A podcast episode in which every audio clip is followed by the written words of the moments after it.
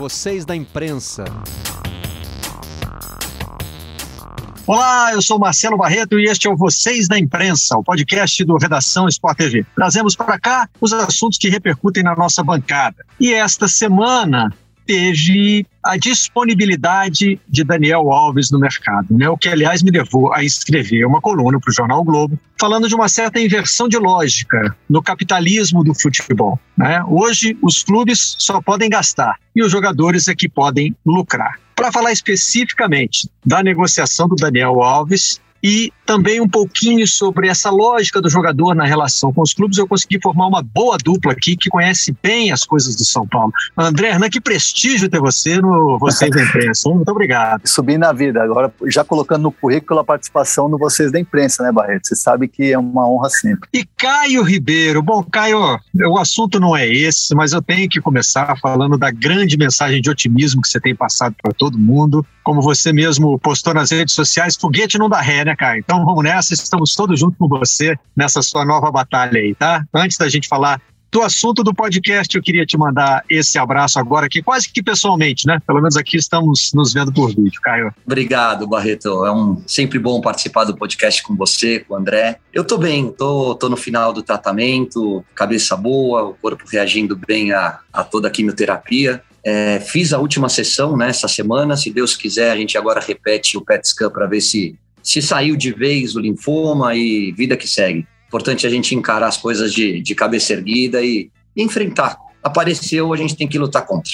E muito legal que você tenha feito isso, levando a vida normal, trabalhando e podendo estar com a gente aqui no Vocês da Imprensa. E eu achei muito é, interessante ter você para falar desse tema, Caio, porque você desafia um pouco a lógica que eu até uso no começo da coluna, né? Eu falava sempre de uma frase do professor Gilmar Mascarenhas, saudoso professor Gilmar, que ele dizia o seguinte: é, o futebol nasce como organização do lazer da classe trabalhadora. Às vezes a gente tem umas viagens meio românticas sobre o futebol, sobre a pureza, sobre a essência. Ele diz: olha, o futebol, como a gente o conhece hoje, sempre foi uma relação entre patrão e empregado. Né? E na sexta-feira, o Tim Vickery falou no Redação uma frase que também me marcou muito do César Menotti. É, técnico argentino, não o cantor de música sertaneja. Né? Agora, quando a gente faz uma pesquisa sobre o Menotti, parece primeiro o cantor e depois o, o, o treinador.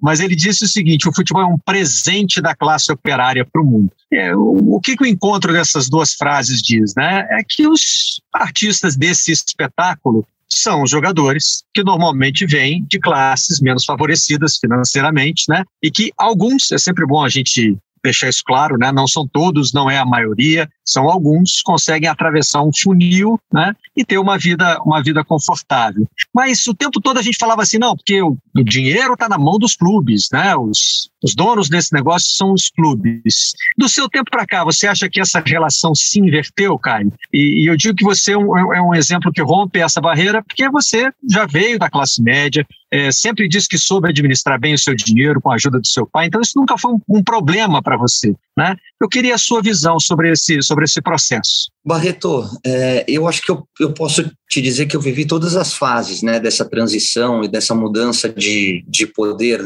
que era dos clubes, hoje está mais nas mãos dos jogadores. Primeiro, porque eu comecei com cinco anos, é, e é isso: o futebol, 95% dos jogadores usam o sonho de se tornarem profissionais para dar uma casa para sua família, para dar um, um, futuro melhor para ele e para os seus familiares, né? E eu venho um pouco na contramão disso, sim.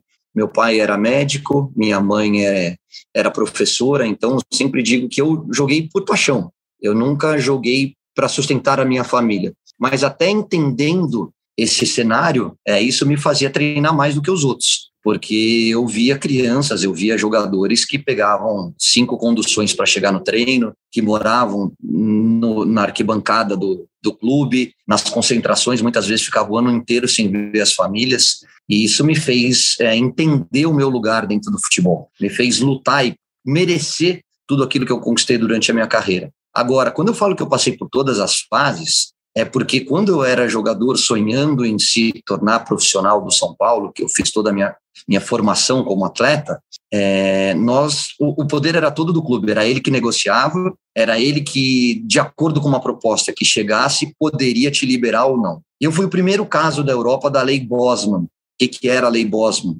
Era o jogador que tinha dupla cidadania, e eu tinha cidadania italiana, né? Então a Inter de Milão já me contratou, já fez a proposta junto ao São Paulo com o meu passaporte italiano, sabendo que quando eu chegasse lá, eu ia passar um pedágiozinho de seis meses e aí passaria a vigorar essa lei. Então eu fui um dos primeiros, se não o primeiro jogador na Europa a jogar como comunitário, a não ocupar o lugar de um estrangeiro. Então eu fui facilitado por essa primeira inversão da lei. Depois veio a Lei Pelé, que deu sim um pouquinho mais de liberdade para os jogadores. E aí você já tinha autonomia para escolher para onde você ir, né? Chegava uma proposta para o clube, o clube fazia, pedia um determinado valor, o jogador aceitava, mas ao final do contrato ele era livre para seguir a carreira dele para onde quisesse. E agora a gente está num momento um pouquinho diferente, onde existe muito dinheiro ainda no mercado, mas que os jogadores, além dessa liberdade de escolher ao final do contrato para onde eles vão, as quantias são muito maiores. Os valores são bem diferentes daqueles da minha época. E as negociações são diferentes também, né, André Hernan? Eu acho que você também tem um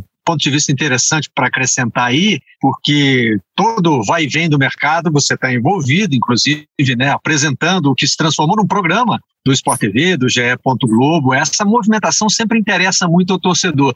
Você nota que os pesos nessa balança mudaram de lado? Hoje o poder está do lado do jogador? Totalmente, Barreto. É, a gente ouve muito quando a gente conversa com dirigentes, com empresários, com propriamente com os jogadores, é, o que conta nesse, nessa negociação é a vontade do jogador. E o Corinthians contratou quatro jogadores e causou um assim é, um, foi um chamariz muito grande nessa última janela de transferências, porque foram quatro jogadores que é, para a realidade financeira do Corinthians seriam impagáveis e eles foram e vestiram e vestem a camisa hoje do Corinthians porque escolheram jogar pelo Corinthians. Então, assim, é, existe toda a questão financeira que o, o, clube é, às vezes tem uma ajuda aqui, outra ali, às vezes faz um, um, uma, uma situação em que paga metade do salário até o fim de, da temporada, aí na temporada seguinte, pensando em receita e em competição que vai disputar, começa a pagar um outro valor. Existe sim essa questão da engenharia financeira, mas o que conta hoje é a escolha do jogador.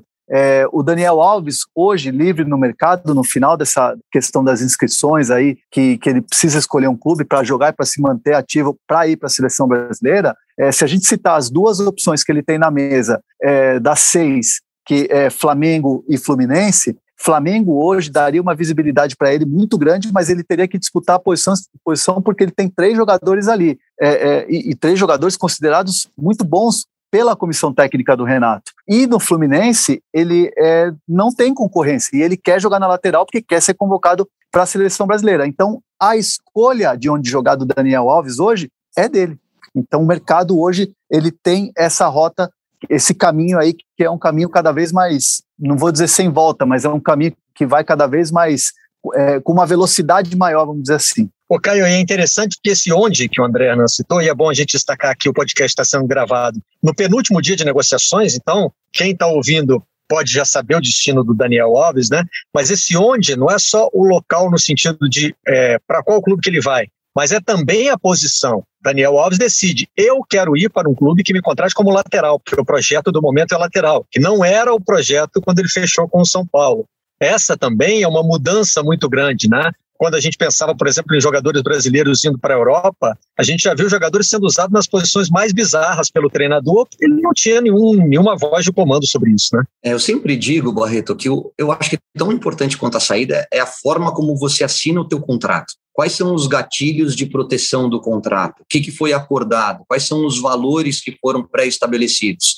No contrato do Daniel Alves com o São Paulo, tem um monte de coisas a serem analisadas. Mas quem não cumpriu com a sua obrigação foi o clube. Né? Então, a gente, às vezes, eu até acho que o Daniel conduziu de uma maneira é, não das mais inteligentes a saída dele do São Paulo. É por ser o clube do coração, pelo tamanho dele, por ele estar ambientado. Eu acho que ele poderia ter, ter saído com as portas abertas. Existe alguém errado nesse processo, é o São Paulo. São Paulo, num contrato, foi lá e não pagou. Então, a gente tem que deixar isso bem claro. Agora, ninguém é maior que o clube. O jogador tem que ser ouvido, o jogador tem que ser respeitado, mas ninguém é maior que o clube. A chegada do Daniel, na hora que ele chega com a 10, se colocando como meia, escolhendo a posição onde ele vai jogar, escolhendo o treinador, ali eu acho que já, já passa um, um recado errado.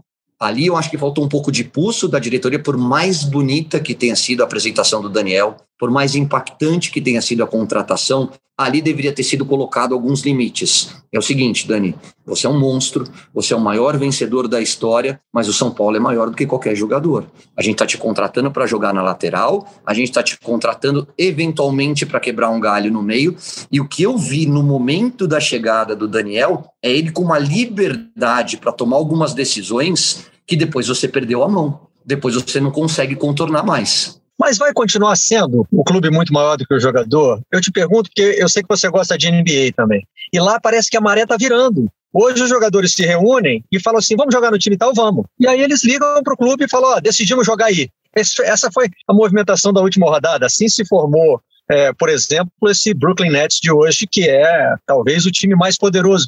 Mas nem tanto pelo clube, muito mais pelo desejo é. do jogador. Será que essa maré está virando desse jeito também no futebol? Eu acho que tá. Eu acho que um pouco sim. É, e aí eu acho que existe um outro, um outro cuidado que o mercado tem que ter, que é em relação à contratação dos jogadores. O que está acontecendo nesse momento?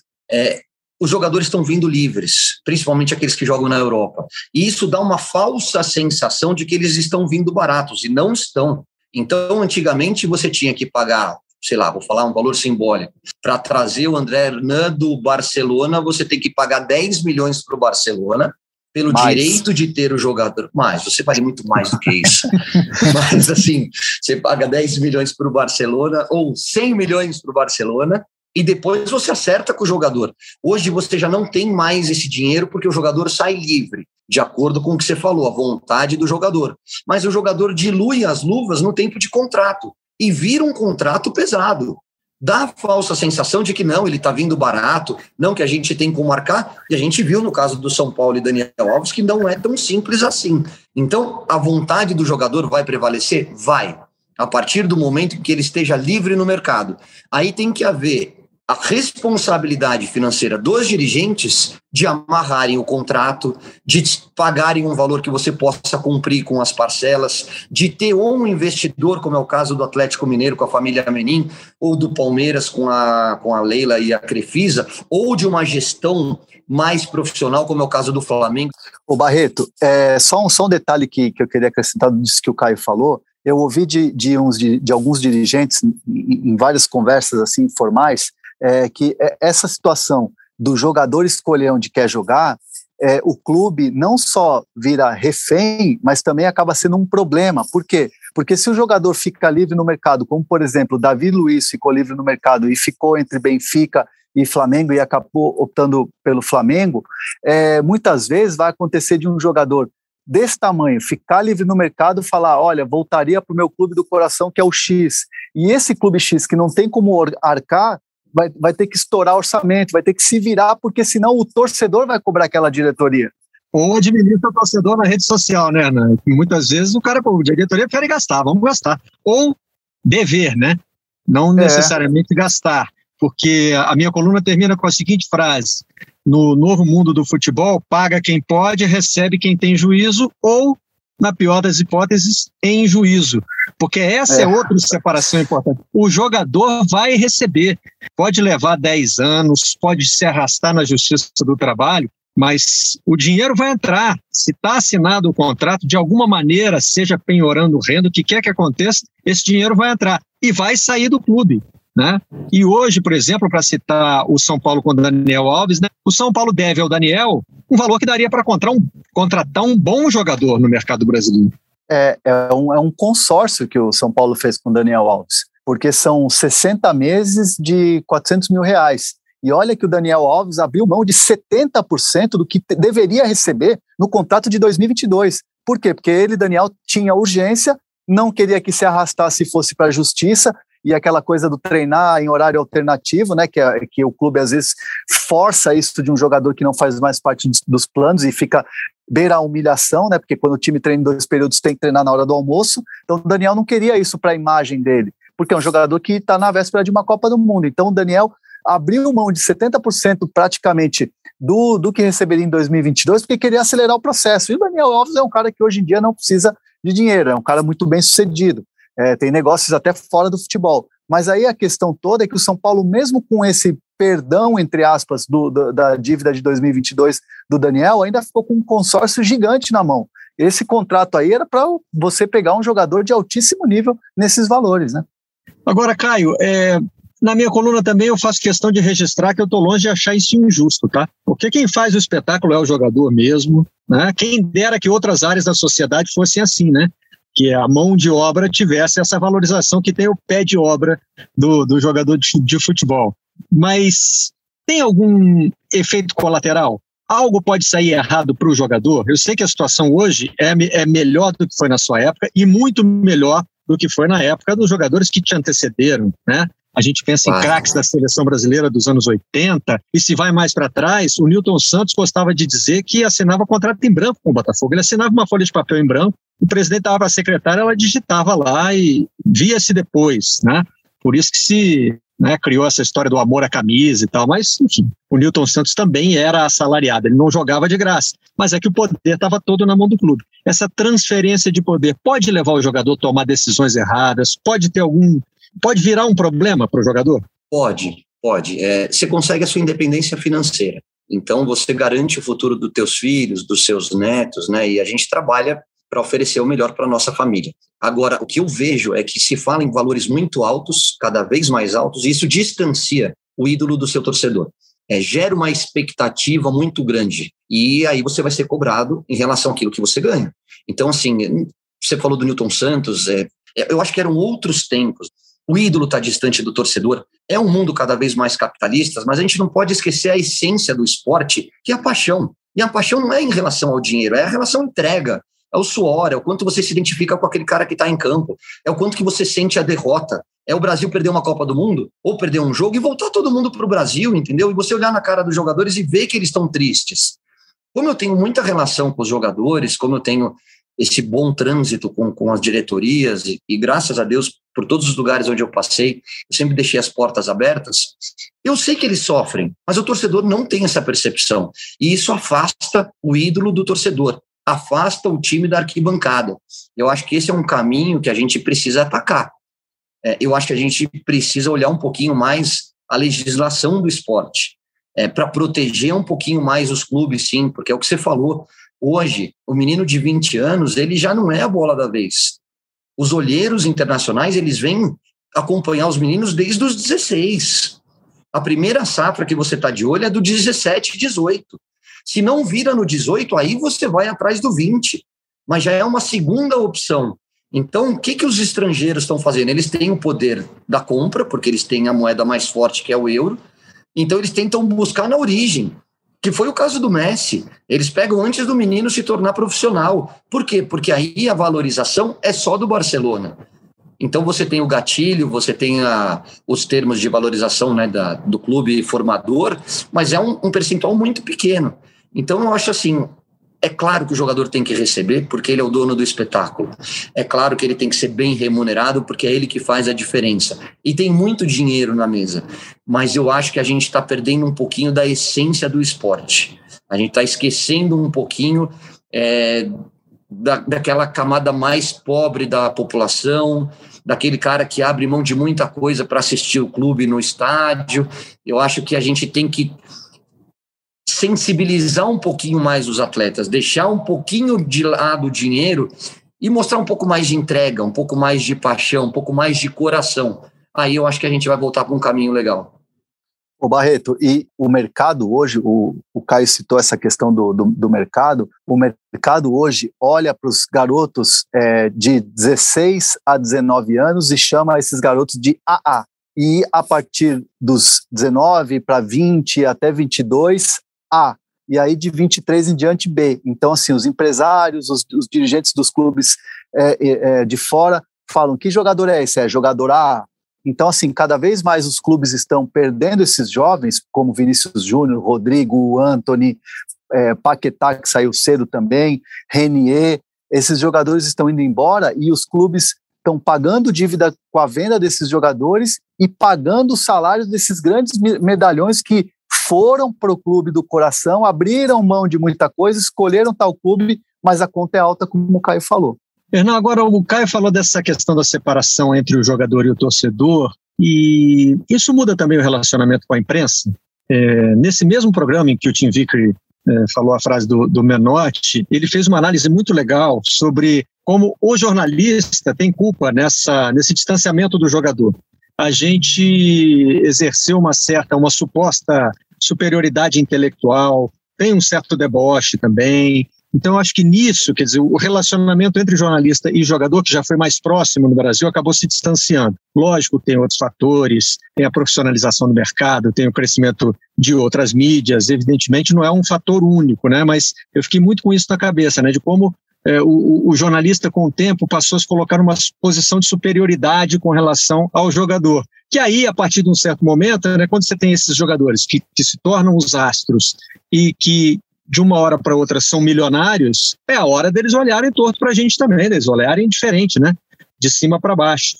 É, eu, pelo menos, agiria assim. Eu não estou querendo dizer que todo jogador age assim, mas acho que seria um processo natural e que a gente não poderia culpá-los por isso. Isso acontece ou é, ou é, ou é diferente dessa descrição que eu, que eu imaginei aqui, Renan?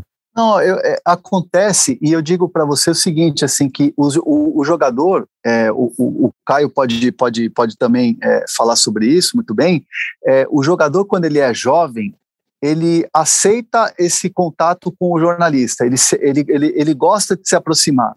É, é, é, às vezes até, por exemplo, o empresário ou o próprio assessor pessoal, porque esses garotos têm assessores é, já com 16, 17 anos, é, eles quando você se aproxima do jornalista, é, é, ah, esse cara, ó, esse cara aqui, é, ele trabalha no Sport TV, trabalha na Globo, e ele é um cara que vai fazer assim uma matéria assim, é, dando um destaque para você aqui na base. O garoto se sente muito bem e ele gosta desse contato. A partir do momento em que ele começa a ter visibilidade, ele olha para ele olha para aquele passado dele, ele olha para aquele jornalista e fala assim: poxa, esse cara me deu moral, esse cara eu gosto. E é esse tipo de relação que, que, que se cria é, e muito da confiança do que eles eram quando eles eram da base, quando eles eram meninos, garotos. Então, assim, é diferente de um jogador europeu que senta numa, numa, numa, numa cadeira para conversar com você, fica 30 minutos, mais 30 minutos, 30 minutos com outra emissora, porque ele sabe que aquilo ali é parte do pagamento do salário, que é importante a questão da imagem. O jogador brasileiro, ele ainda trabalha naquele jeitinho de, ó, aquele cara lá atrás te deu moral, então aquele cara serve e, os, e o resto é inimigo, porque ele só vem atrás de você porque você agora é famoso.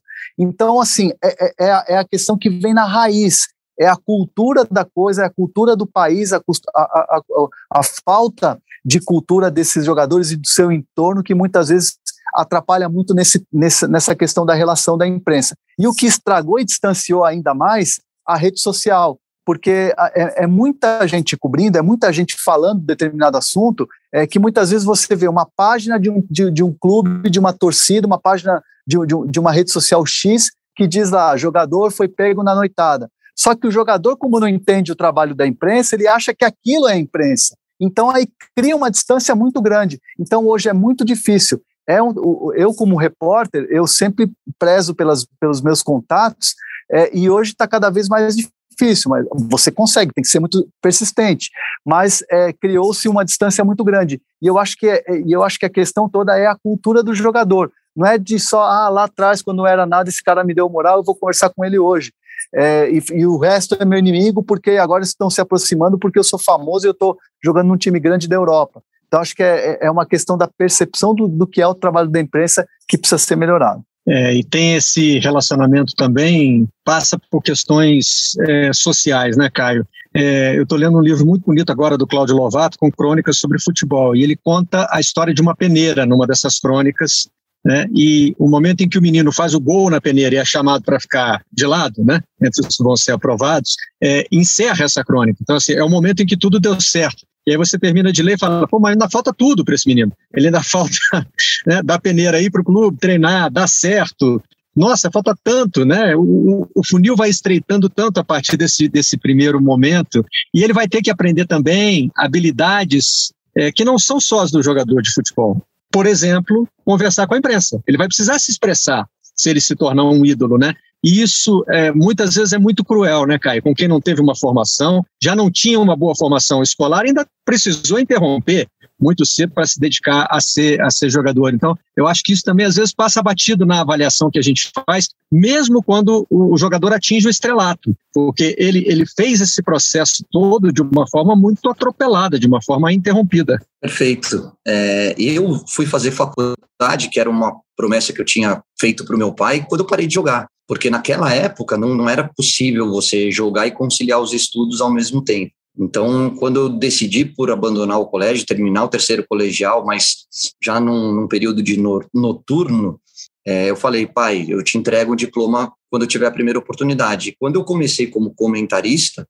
eu fazia a faculdade de jornalismo, né, de ao mesmo tempo, porque era a minha parte da dívida que eu tinha com ele. Então, eu me formei como gestor esportivo e aí eu falei, pronto, aquela minha promessa de 10, 12 anos atrás, agora eu cumpri. Eu acho que, eu, eu acho que na vida tudo você constrói, inclusive as relações.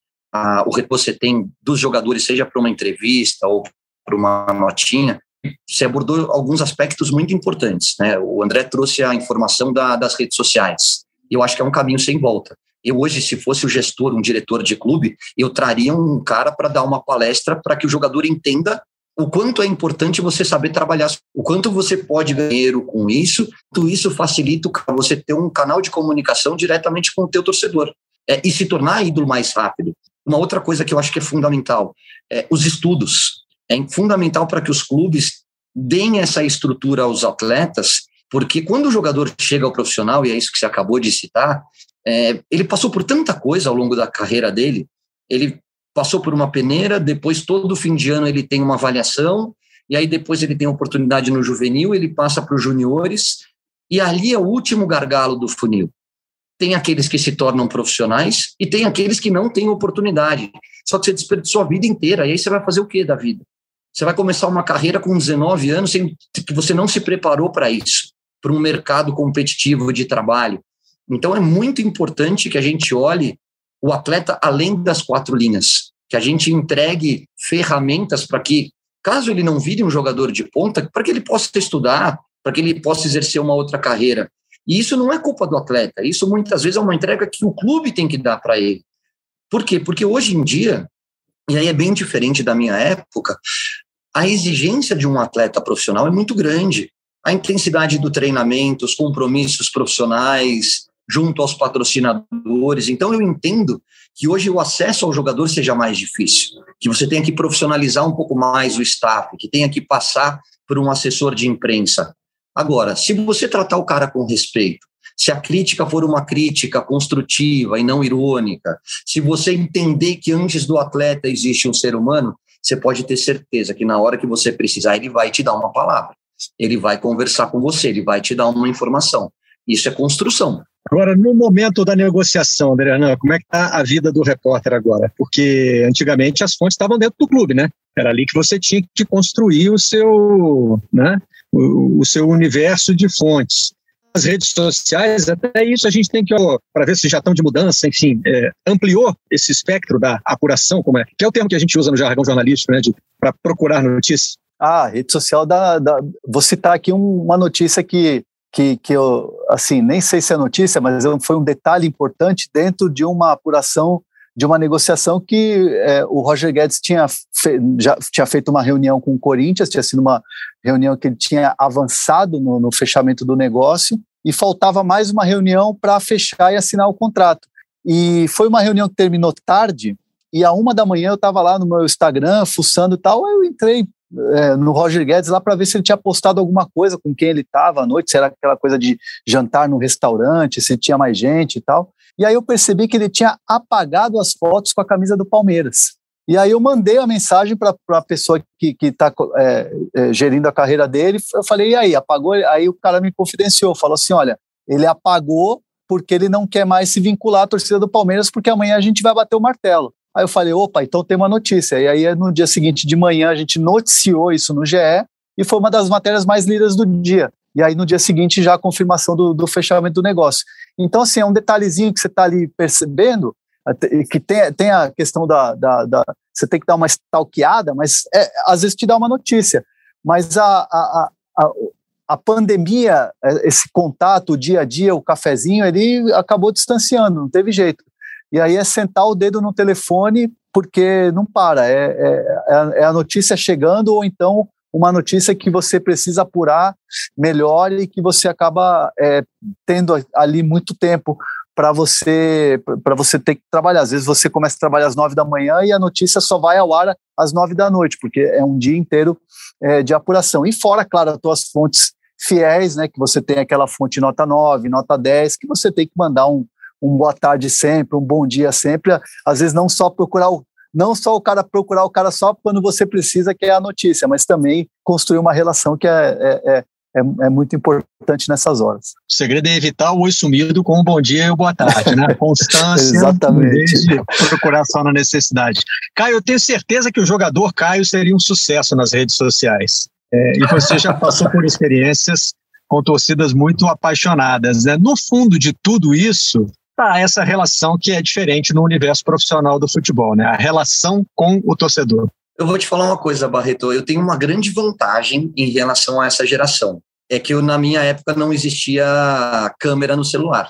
É só essa a diferença. A gente fazia as mesmas bobagens, a gente ia para noite, a gente se metia em confusão, é que não era registrado. Então, o que eu talvez tivesse, e eu acho que muita gente ainda tem, mas às vezes eles perdem um pouquinho, é a noção da bebida, de o quanto você pode ir até de madrugada. Quando você tem, quando você perde, fica em casa. Quando a fase não é boa, se resguarda um pouquinho. Eu acho que isso às vezes falta um pouquinho dessa percepção para alguns jogadores. Agora, a gente não era santo, a gente fazia as mesmas coisas. A única diferença é que não era divulgado. Por quê? Porque não tinha acesso à informação como se tem hoje em dia. Então, hoje eu uso a minha rede social para valorizar o meu trabalho e minha família. Se entrar, vai ter vídeo da minha baixinha, vai ter foto com meu filho, vai ter o Caioba Soccer Camp, que é um projeto que eu faço com as crianças, e vai ter a divulgação de tipo, hoje estarei com o Barreto e mais tarde no Tá na Área, e amanhã eu vou estar assim, porque eu acho que hoje as pessoas têm essa curiosidade, mas a gente tem que tomar um pouquinho de cuidado, né? O mundo está violento, existe um extremismo em relação a tudo, então a gente tem que tomar um pouquinho de cuidado nessa questão da sua vida particular, para não expor muito as pessoas que você ama, não colocar ninguém em risco, mas, enfim, eu acho que é um caminho sem volta. Eu acho que a rede social está aí, ela é uma fonte de informação importante, sim. O clube tem que saber usar da melhor maneira essa ferramenta, porque é um canal direto com o seu torcedor, e isso pode dar muito dinheiro, inclusive com novas opções de patrocínio, com novas receitas. É só saber trabalhar. Por falar em caminho sem volta, eu gosto sempre de terminar, quando a gente está falando assim de um assunto que é uma mudança, enfim, com uma perspectiva de futuro, né? O que vocês acham que vai acontecer nesse relacionamento entre jogador e clube? André começando com você da perspectiva da imprensa, do jornalista. Eu acho que a pandemia trouxe algo que os clubes já, já estavam muito inclinados a fazer, que é fechar, fechar treino, fechar tudo, mandar a coletiva online como a gente está aqui nas janelinhas conversando, é, e cada vez menos você ter esse contato. É, é, só que isso vai ter, é, na minha opinião, lá na frente, um, um redirecionamento, porque é, é, é claro que todo jogador é, gosta do que vê na rede social quando ele está numa boa fase e quando ele está na fase ruim, eles trancam os comentários, posta a foto dele e acabou. É, a, TV oficial do clube ela só fala bem, ela só não mostra a, a, a notícia quando ela incomoda. Então, eu acho que naturalmente é, o próprio torcedor, que é, o torcedor é passional, mas também ele não é burro, ele é inteligente, ele vai querer saber por que, que o clube dele está na má fase, por que, que o clube dele está devendo tanto. Então aí entra aquela velha história. A, vocês da imprensa são importantes. Então eu acho que ele vai para um caminho de fechamento mas daqui a pouco ele vai, vai, vai sentir a necessidade de voltar e, e de ter um equilíbrio. E, e a gente está aí para isso, né? A gente está aí para tentar segurar a coisa ali com unhas e dentes, porque de fato é, hoje em dia está cada vez mais fechado e a pandemia escancarou isso. Mas eu, eu tenho plena certeza que lá na frente, daqui a uns anos, acho que a coisa vai, vai, vai voltar a, a ser mais equilibrada. E a relação do jogador com o clube, Caio, como é que fica daqui para frente? Boa pergunta. É, eu acho que a relação do jogador com o clube, eu acho que o jogador está morrendo de saudade da torcida. Eu acho que a gente, com a volta do público ao estádio, a gente vai ter um pouquinho mais desse calor humano que todos nós estamos sentindo falta, inclusive os atletas. Acho que cada vez se cobra mais profissionalismo das duas partes. e eu acho que tem que haver um pouquinho mais de transparência na tomada de decisão. Que, que eu quero dizer com isso? Eu acho que muitas vezes, e aí eu vou falar mais dos dirigentes, eles jogam para arquibancada. Eles ouvem o que a torcida está querendo e muitas vezes eles tomam decisões pautadas na paixão do torcedor. Caminhando para alguns valores dentro do futebol, o exemplo do Daniel Alves e de outros jogadores, que eu acho que essa, essa tomada de decisão tem que ser mais transparente, da seguinte maneira: olha, é, gostaria de ter o Barreto no meu time, só que ele está me custando um milhão por mês. O Barreto é um cara de 33 anos que já não tem poder de revenda, que tem uma carreira maravilhosa, mas que eu preciso preparar um substituto à altura. Então, neste momento, eu prefiro investir num jogador de 20 e poucos anos que vai me dar energia e uma futura venda para recuperar o investimento que eu fiz. Então, nesse momento, Barreto, adoraria que você vestisse a camisa do meu time, mas você é muito caro para o momento financeiro que eu estou atravessando. Na hora que a gente for mais transparente nessa tomada de decisão, eu acho que o torcedor vai entender de uma maneira mais natural algumas contratações e dispensas. Eu acho que a imprensa tem um papel fundamental nisso, que é de cobrar é, e de divulgar quando as coisas acontecem, e torço muito para que o atleta entenda o seu lugar dentro do clube de futebol. O espetáculo se faz por grandes jogadores. O futebol é essa paixão por conta dos ídolos. Só que o ídolo não é só pelos gols que você faz, é pela mensagem que você passa, é pelo comportamento que você tem. É como você influencia uma geração de torcedores. Tem muito ídolo que não ganhou tanta coisa, mas é amado pelo torcedor, porque ele tem uma imagem legal, porque ele tem um comportamento legal, tanto na vitória como na derrota. E eu torço muito para que o, o, o, jogador, de uma maneira geral, entenda o seu lugar dentro do clube e que ganhe de acordo com o seu talento. Caio, eu nem preciso desse um milhão por mês que você me ofereceu, eu fico só com os 33 anos. Tá, para mim já está ótimo. Muito obrigado. Não, você merece esse um milhão, meu amigo. não, se quiser, eu aceito também, não tem problema, mas só com os 33 anos eu já ficava feliz. Valeu, Caio, muito obrigado pela participação no Vocês da Imprensa e principalmente saúde. Obrigado, amigo. Estou bem, tá acabando. Sempre um prazer falar com você. Dé, saudade também, amigo. Um abraço. Valeu, André Hernan. Sempre uma honra estar aqui com vocês, hein? Sempre uma honra estar com vocês aqui, Barreto, Caio. A gente está aí, vira e mexe, a gente se cruza aí nas transmissões. Barreto também no, sele... no redação, melhor dizendo, na seleção lá atrás, né? Mas agora no, no, redação e agora aqui no, nesse podcast que eu estou sempre ouvindo dando, dando as minhas corridinhas. Valeu. E a gente se vê na próxima edição do Vocês da Imprensa. Até lá. Vocês da Imprensa.